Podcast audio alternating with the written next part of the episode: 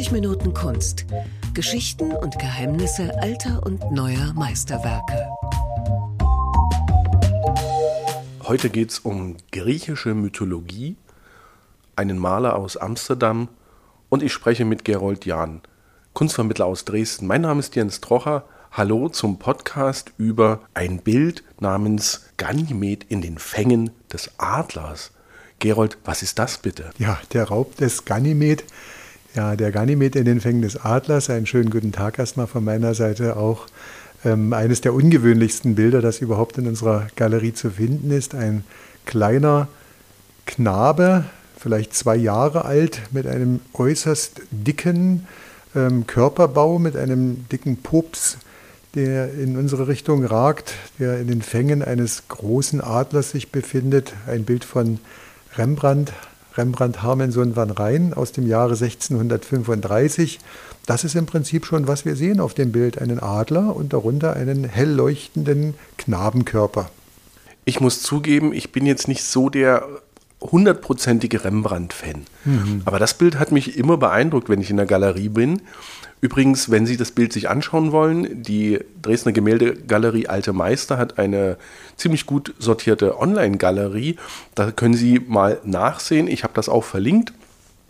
Und dieses Bild ist ja fast schon wie so ein Horrorszenario. Es ist aber, wir haben es alle vor ungefähr 30 Jahren mal gelesen, ja, klassische Mythologie, ja. die wir von Homer kennen und anderen ja. Äh, ja, griechischen Autoren. Ja, also die Geschichte, oder wenn ich vor der Geschichte stehe und ich weiß, in der Gruppe gibt es äh, Kinder, dann muss ich natürlich immer darauf hinweisen, liebe Kinder, habt keine Angst, ihr könnt auch weiter draußen auf dem Spielplatz spielen. Das sollte wohl so nicht passieren, dass ein großer Adler kommt und euch dann am Kragen packt und in die Luft mit erhebt und dann euch abtransportiert.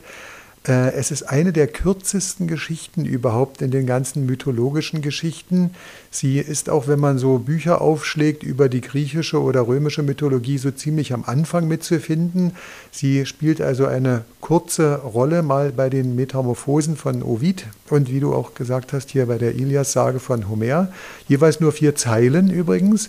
Und da geht es darum, dass ein Knabe namens Ganymed aus einem trojanischen Königsgeschlecht, ich sage immer, ich war nicht dabei, ich weiß es nicht, ob der wirklich ein Königssohn war, aber dieser Knabe, der also nicht aus dem Himmel stammt, der keinen göttlichen, keine göttliche Herkunft hat, sondern irdische Herkunft, dass er vom Gott Zeus verwandelt in einen Adler entführt wird. Also der Zeus hat sich in einen der eine dieser vielen verschiedenen Formen äh, verwandelt, in eine andere Form, in den Adler. Und Zeus also kommt aus der Luft herab und äh, trifft diesen Knaben, sieht ihn auf der Erde, er gefällt ihm und er entschließt sich, den einfach mal mitzunehmen auf seinen Berg Olymp in sein eigenes Reich. Und wir werden jetzt quasi Augenzeugen dieser Szene. Wie man das als Göttervater so macht, ne? Ja, also der hat sich entschieden, ich brauche noch eine Arbeitskraft bei mir oben. Wenn ich mal so Gäste bewirte, dann möchte ich den schönen, hübschen Knaben, der ja sicher noch wachsen wird, dann äh, für mich als Mundschenk haben.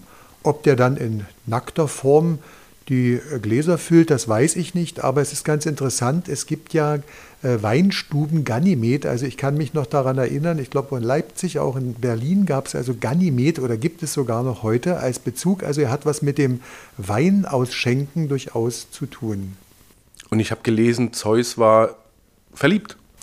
Ja, das Bild hat durchaus auch einen homoerotischen Anklang oder eine, ja, eine Anspielung, das kann man durchaus so sagen. Das wurde ja bei den Griechen sehr großzügig gehandelt oder ge, äh, ge, gehandhabt, also deswegen kann man das durchaus so sagen. Jetzt fragen wir uns, die wir als Kunstinteressierte in so eine Galerie gehen, warum malt man sowas? Mhm. Ist das zur Illustration? Fehlen da noch die anderen Teile dieser Geschichte? Also der Auftraggeber ist bis heute unbekannt und wird wahrscheinlich auch nie bekannt werden. Mir jedenfalls ist aus all den Literatur, Literaturunterlagen kein Auftraggeber bekannt und ich denke, die absoluten Kunstexperten äh, sehen das auch so. Das Bild kann man ja aus großer Entfernung schon leuchten sehen. Übrigens, wenn man im zentralen Raum der Gemäldegalerie steht, Dann schaut man in die eine Richtung nach Italien und dort sieht man die Sixtinische Madonna am einen Ende und an der Rückwand am anderen Ende bei den Niederländern eben dieses Bild schon hell leuchten aus der Ferne. Ähm, wie gesagt, der Auftraggeber ist nicht bekannt. Es gibt einige Ganymed-Darstellungen auch anderer Künstler, selbstverständlich in anderen Galerien, aber keine so eigenwillige, so auch leuchtende und drastisch aus der Ferne schon zu sehende. Bevor wir ganz ja, kurz, bevor wir äh, auf die wirklich eigenwillige Darstellung dieses jungen Knaben kommen, müssen wir vielleicht ganz kurz über Rembrandt reden. Ja. Rembrandt ja. lebte in, zu der Zeit in Amsterdam. Ja, er war ja geboren worden in Leiden an einem Seitenarm des Rheins übrigens, nicht am Hauptrhein, aber deswegen, daher rührt sein Name Rembrandt Harmensohn van Rijn. Also Harmen war sein Vater, das ist ja bei den Niederländern so üblich, Harmensohn van Rijn, wurde 1606 in Leiden geboren, quasi punktgenau für einen Künstler. Besser konnte er es von seinem Geburtsjahr eigentlich nicht haben, denn er war ein junger Mann, ein aufstrebender Mann, genau im goldenen Zeitalter der Niederlande, als die Welt entdeckt wurde und die Welt in Besitz genommen wurde, mit all den negativen Erscheinungen auch, ja, als zum Beispiel eben Nordamerika auch von den Niederländern eben mit beansprucht wurde. Ja, der Zeitgenosse Peter Stuyvesant zum Beispiel, der aus Friesland stammte, aus der Heimat seiner Ehefrau, der war ja dann der Bürgermeister von New Amsterdam, das nur mal am Rande gesagt. Also das, das spätere New York dann. Genau, das spätere New York, ganz genau. Da und aus dieser Gegend kommt ja auch der Herr Barents, Wilhelm Barents, der quasi Entdecker der Barentssee, des Meeres. Das nur mal am Rande. Und Rembrandt also war in dieser äußerst erfolgreichen, blühenden, goldenen Zeit der Niederländer der gefragteste Maler, für ein paar Jahre zumindest, in Amsterdam in den 30er Jahren. Äh, er hat ohne Ende Porträts gemalt. Man stand Schlange. Er hatte einen perfekten Auftragsvermittler, den besten, bestvernetzten äh, Kunsthändler Hendrik Eulenburg, also aus der Familie seiner Frau Saskia van Eulenburg. Und das Bild selbst ist ja 1635 entstanden. Das gilt als seine glücklichste Zeit, aber auch ein Jahr, in dem er einen tiefen Bruch vollzogen hat. Und da kommen wir vielleicht auch dem Inhalt dieses Bildes oder der, dem Hintergrund des Bildes etwas näher. Er hat sich gegen Konventionen aufgelehnt, gegen hohle Phrasen. Er wollte von seinem Auftraggeber nicht immer nur mit Porträtaufträgen überhäuft werden. Deswegen hat er sich von seinem sehr, sehr gut vernetzten Auftraggeber verabschiedet. 1635 hat gesagt, ich bin Freiberufler, ich bin autonom, ich male, was ich für gut halte, die Leute werden trotzdem bei mir bestellen. Und er hat mit diesem Bild, das wir hier gerade besprechen, wohl auch eine Amsterdamer Gelehrtengruppe ziemlich provoziert. Okay. Ja. Was waren das für Gelehrte? Das war der sogenannte Meidenkreis, der heute kaum noch jemandem etwas sagt. Darunter auch ähm, ein deutscher Poet ja, namens Joachim Sandrath. Diese Herrschaften haben sich immer sehr pathetisch große antike Themen vorgenommen und darüber nun, ähm, nun äh, gefachsimpelt und sich, haben sich sehr ergangen in ihrer Gelehrtheit.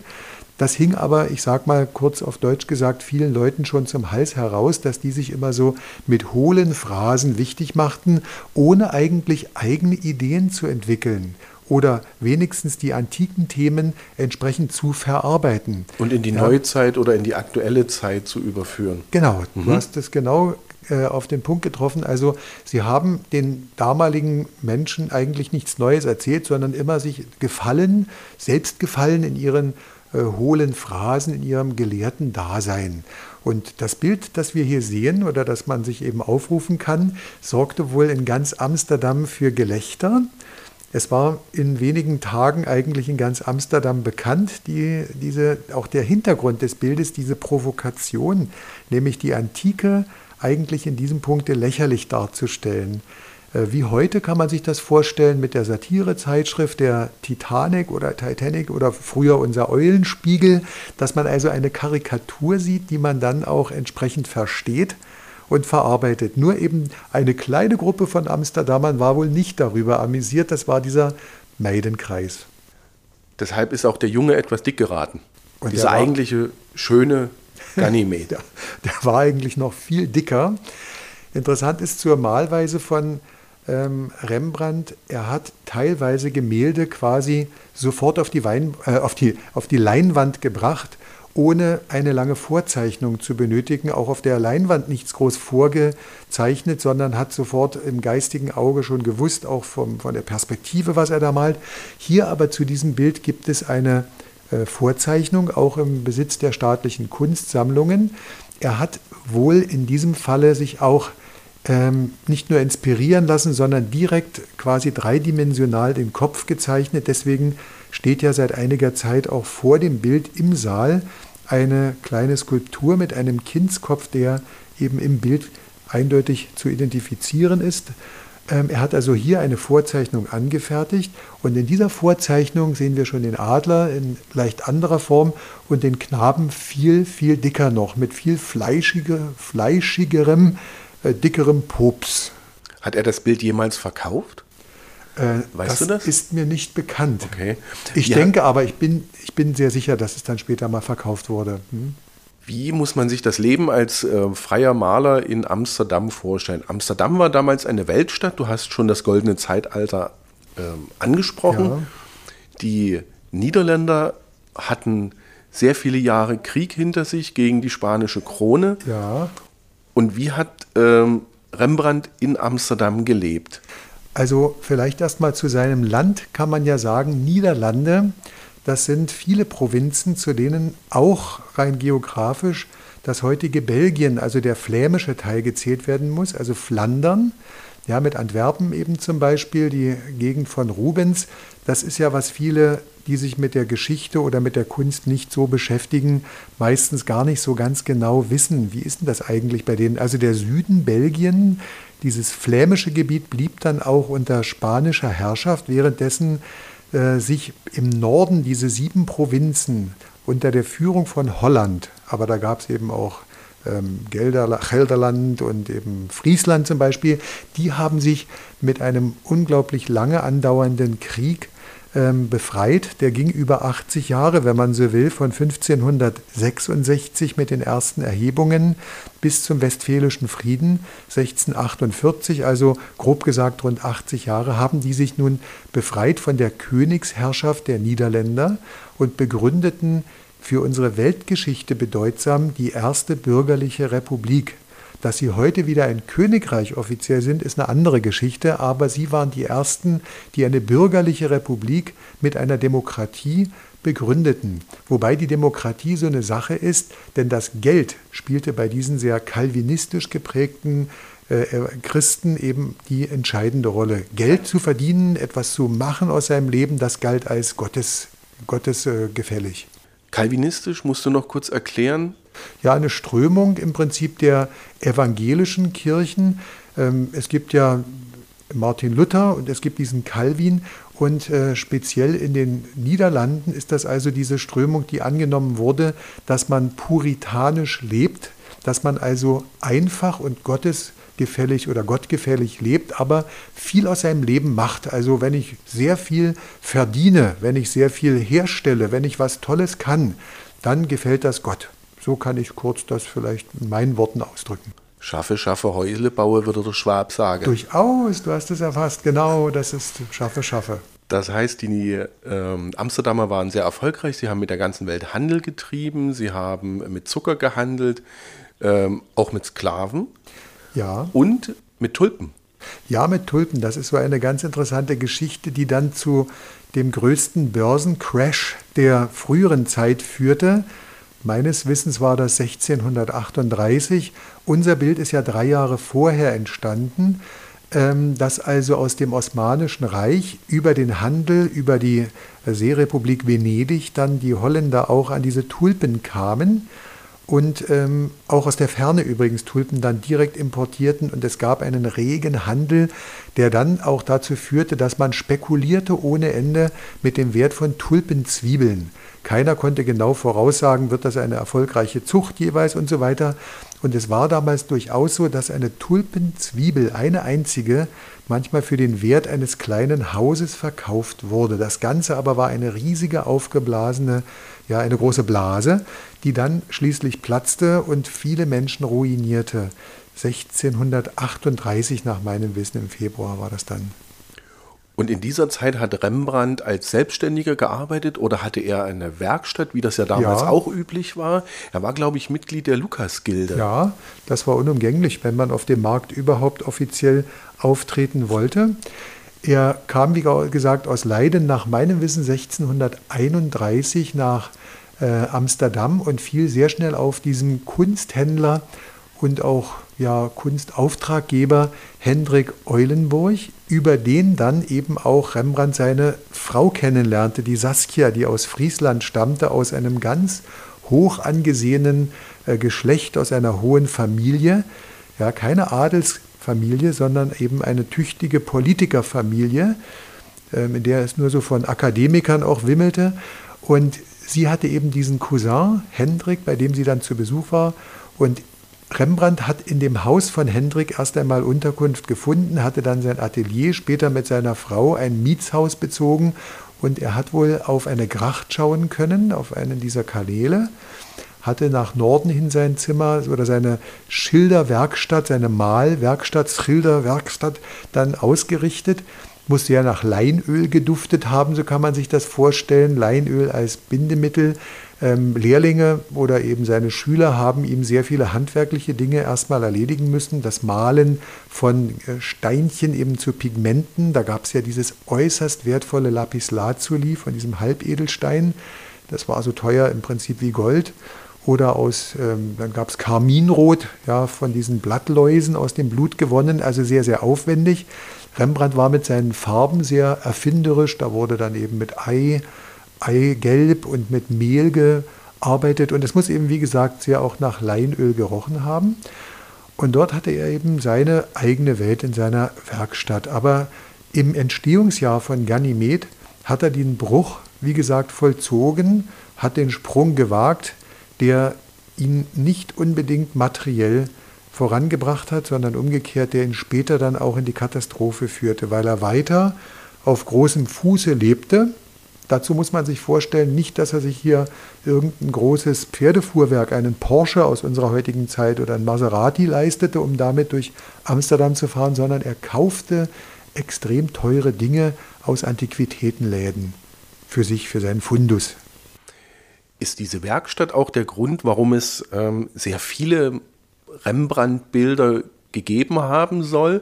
Und ich glaube, ich habe die, irgendwo die Zahl von 700 gelesen. Ja, da gibt es ja den berühmten Spruch von Wilhelm von Bode, nachdem das Bode-Museum in Berlin benannt äh, ist. Rembrandt hat 700 Gemälde gemalt, von denen 3000 erhalten sind. Ja, eine schon philosophische Betrachtung mit einem Lächeln. Ähm, das Problem ist, er hatte ja im Gegensatz zu anderen Künstlern recht viele Schüler. Von einem Cherdot zum Beispiel hängen in Dresden auch kleine Miniaturbilder eben mit Szenen aus dem Leben.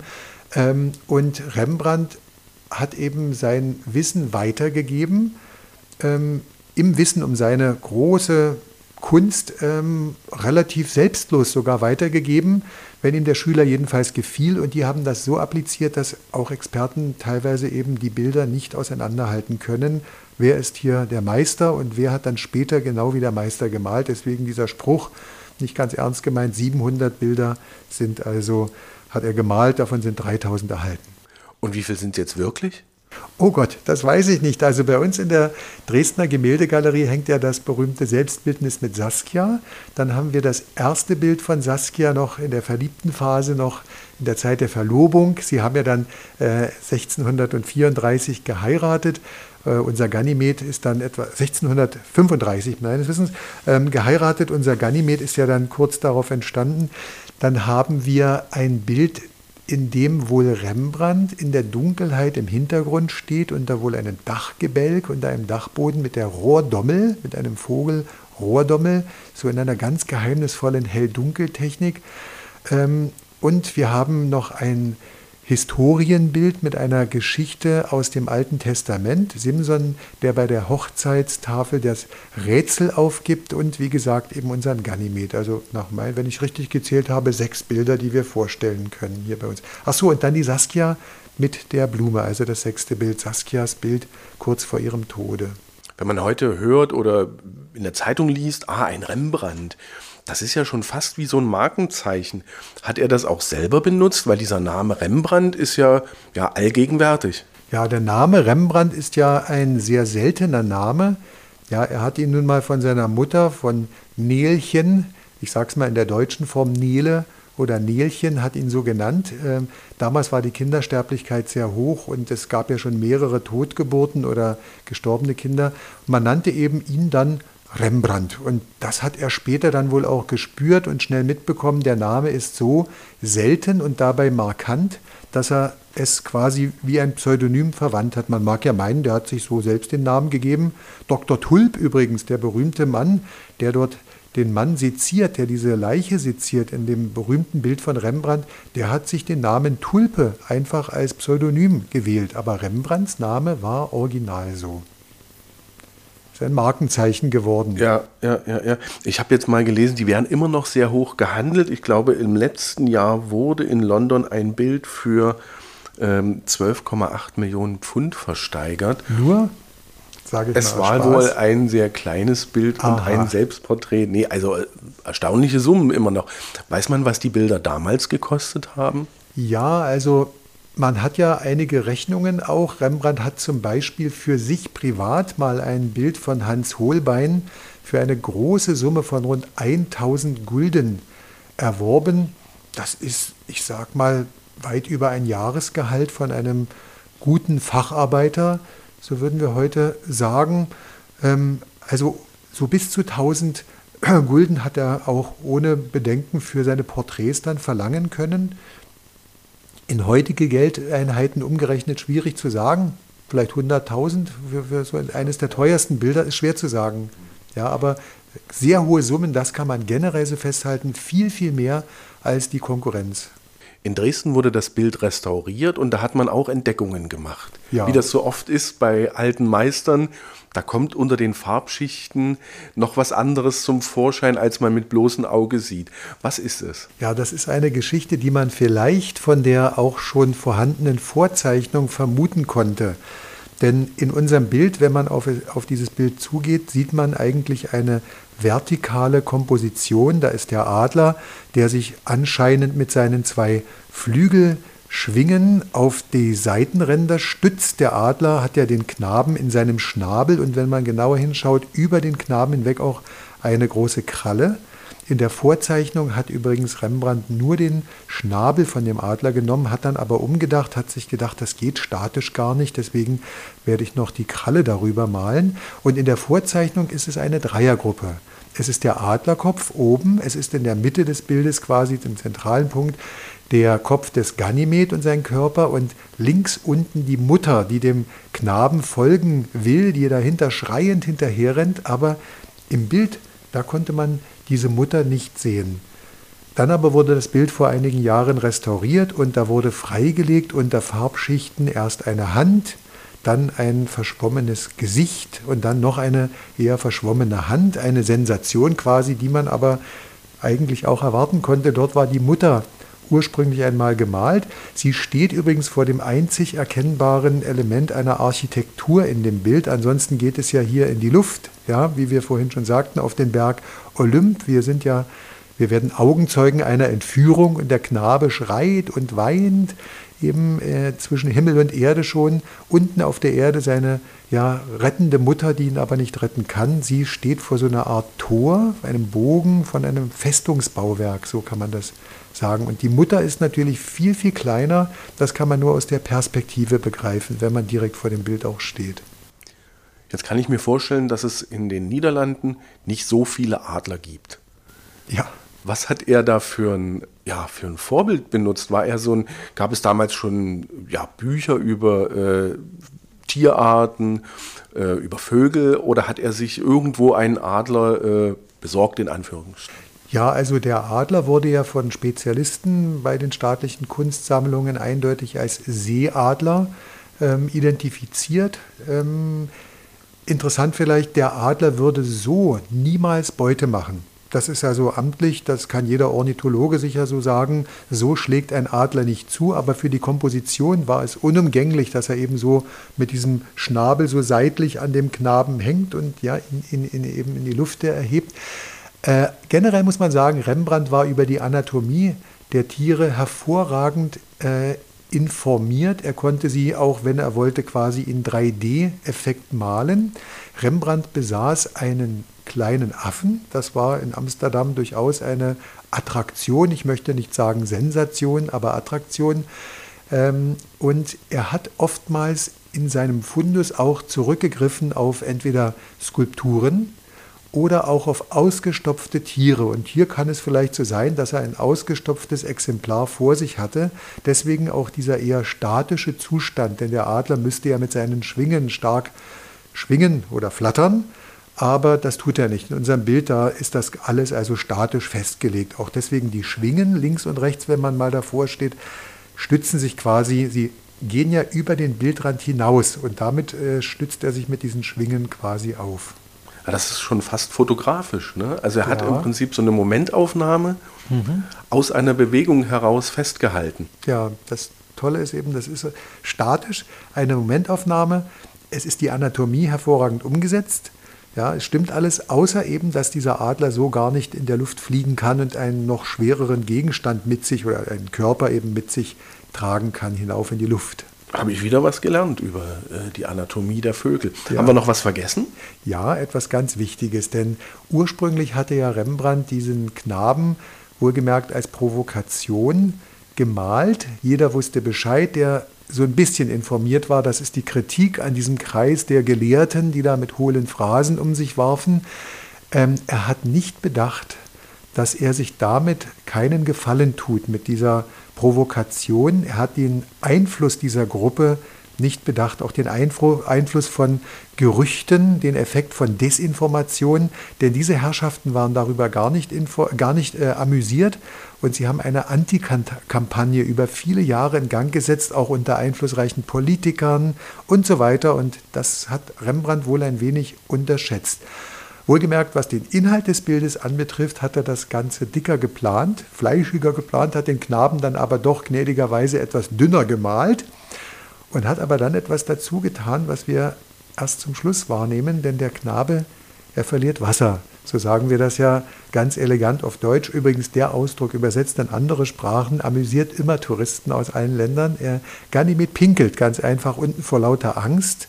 Ja, da ist ein feiner Strahl, der nach unten fällt und er hält in seinen Händen irgendwelche Kirschen, irgendwelche, so eine Quaste, so nennt man das, also irgend so solche kleinen Glöckchen oder Bommeln. Darin soll Rembrandt ein wenig Kritik geübt haben an seinen materiell interessierten Zeitgenossen. Die Niederländer waren also schon in diesem Krieg, aber sie waren auch ein wenig schon materiell selbstgefällig geworden. Und vielleicht hat Rembrandt gesagt, wir mussten vor wenigen Jahren noch um die nackte Existenz kämpfen. Und ihr aber habt nichts anderes im Sinn, als eure Kirschen jetzt in der Hand zu halten, eure Tulpen vielleicht festzuhalten, mit denen ihr viel Geld verdient. Also das könnte eine Interpretation sein, dass der kleine Knabe trotz des Schrecks ja, trotz der existenziellen Angst, die er hat, trotzdem an etwas Materiellem festhält, an dieser Quaste, diesen Trotteln dort und an den Kirschen.